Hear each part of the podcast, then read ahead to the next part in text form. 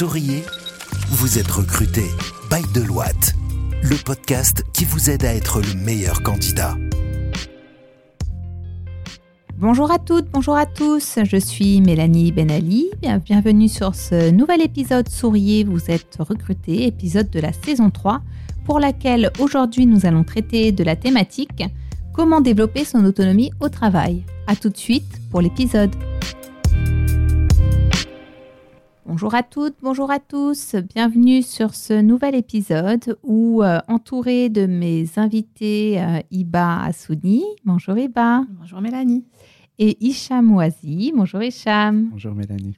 Nous allons traiter ensemble d'une thématique euh, qui est d'actualité, on va dire qui est d'actualité encore plus post-Covid où le télétravail est devenu la norme, c'est comment développer son autonomie au travail. Donc on va le voir avec vos conseils d'experts, mais effectivement, autonomie n'est pas indépendance. Euh, et c'est important dans l'environnement de travail moderne de pouvoir être autonome tout en ayant euh, une relation de proximité euh, avec son manager. donc, est-ce que pour commencer ce, ce, vaste sujet, tu peux nous dire un mot, Hicham? L'autonomie au travail peut être perçue différemment selon chacun il diffère d'une personne à une autre, mais d'un point de vue personnel, c'est vraiment la marge de manœuvre que chacun dispose pour exercer euh, ses fonctionnalités.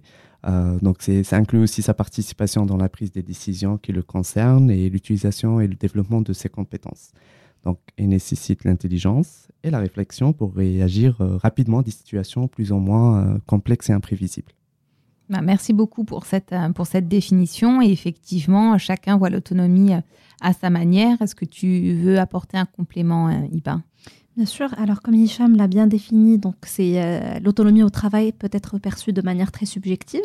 Euh, pour moi, je peux dire que l'autonomie au travail, c'est aussi une sorte d'indépendance euh, dont le collaborateur peut, euh, peut jouir euh, pour exercer ses fonctions et qui peut se manifester de plusieurs manières, notamment, notamment bah, je peux citer la gestion de son temps, des priorités, et je pense qu'on pourra encore en, parler plus à ce sujet dans le cadre de ce podcast.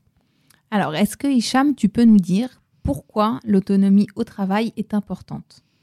Plusieurs raisons que j'ai en tête, mais je vais en citer celles les plus importantes.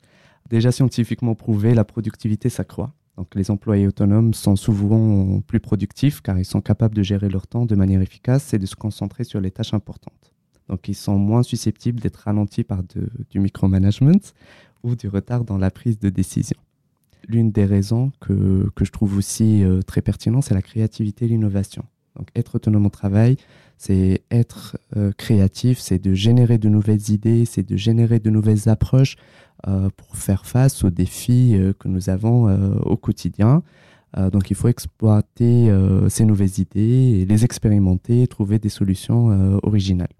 Et ça aide justement à développer ses compétences parce qu'à chaque fois on fait face à une situation, on ne sait pas forcément comment réagir, on développe ce qu'on appelle aussi common sense, le bon sens euh, pour euh, prendre de, bonnes décisions éclairées. Donc efficacité, créativité, bon sens, est-ce que tu vois d'autres intérêts au développement de l'autonomie ben Complètement. Ben, moi, je peux citer la réduction de la charge de supervision euh, pour euh, les, managers.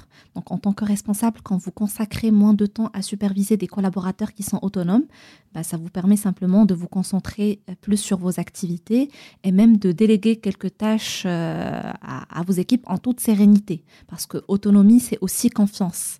Je peux citer également euh, tout ce qui est adaptabilité au changement. Donc les personnes ou les collaborateurs, quand ils sont autonomes, ben, souvent ils sont mieux préparés à faire face à des situations de changement, à s'adapter à des situations quand ils ne sont plus dans leur zone de confort et à prendre des décisions rapides pour s'adapter à de nouvelles situations. Et peut-être pour finir, donc l'autonomie, euh, on, a parlé du point positif côté management pour les, pour les, les, managers et les responsables, euh, mais c'est aussi un côté positif pour l'employé lui-même qui peut être satisfait quand il, jouit, quand il a la possibilité d'être autonome. Euh, il est généralement plus satisfait de son travail parce qu'il a un sentiment de contrôle et d'accomplissement, ce qui peut renforcer aussi son engagement et sa motivation au quotidien. Bon, super, merci beaucoup. Alors, on va passer sur la partie conseil. Euh, notre podcast a des auditeurs qui sont plutôt jeunes, même si c'est tout public. Qu'est-ce qu'on peut donner comme conseil aux étudiants, aux jeunes travailleurs pour développer leur autonomie, sachant que c'est une notion qui ne s'acquiert pas uniquement dans le monde du travail. Hein. Quand on pense à, à, nos auditeurs qui sont actuellement sur les bancs de l'école, on sait très bien que la majorité des systèmes jouent également sur l'autonomie euh, dans l'encadrement des cours, où euh, on est beaucoup plus sur de la responsabilisation. On va avoir également des étudiants qui ont des activités professionnelles ou des projets en dehors du quotidien. Donc, c'est quelque chose qu'on acquiert avant même l'intégration dans le monde du travail. Est-ce que Hicham, tu as des conseils à donner à nos auditeurs pour développer leur autonomie dans le monde du travail? Donc oui, l'autonomie aujourd'hui, euh, c'est crucial de l'avoir parce que c'est une compétence recherchée, euh, moi y compris. Donc euh, on aimerait bien avoir des personnes sur lesquelles on peut on peut se fier pour exercer leurs responsabilités, se détacher un peu du micromanagement. Et c'est vrai que l'autonomie, ça se développe avec le temps, avec l'expérience. Et pour y faire, il faut comprendre ses responsabilités, ses objectifs, sa mission. Euh, dans le cadre du travail, pourquoi il a été recruté? Bien évidemment pour faire un job et il doit l'exercer dans les meilleures conditions. Et donc, il faut qu'il soit bien organisé donc il faut établir un plan de travail, euh, fixer des priorités, utiliser des outils de gestion du temps pour maximiser l'efficacité, même euh, l'efficience. Peut-être un bon agenda et des listes des tâches peuvent être très utiles. Et aussi de communiquer efficacement.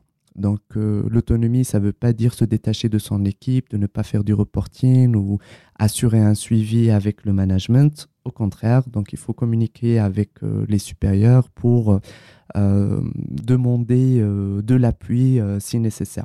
Donc il faut partager le progrès, poser des questions lorsque nécessaire et être transparent sur l'état des projets.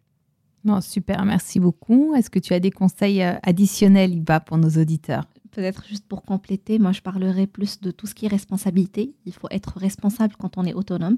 Donc il faut assumer la responsabilité de ses actions, savoir reconnaître ses erreurs et en faire des leçons.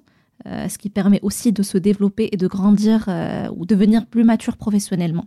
Euh, donc, Hicham nous a parlé de la gestion de priorité, c'est très important, mais je citerai également tout ce qui est gestion de stress, parce que quand on est autonome, on a des fois une responsabilité par rapport à certaines missions qu'on nous confie. Et donc, il faut avoir la tête sur les épaules pour pouvoir gérer sans stress et rester concentré et productif. Bon, parfait. Alors, est-ce qu'on peut, pour conclure cet épisode, parler des limites de l'autonomie? Je l'ai dit un peu en introduction, mais effectivement, autonomie euh, est différent d'indépendance, notamment dans le reporting et dans le suivi et dans l'information qu'on donne à l'encadrement. Est-ce que Iba, tu peux, s'il te plaît, nous dire quelles sont les limites de l'autonomie?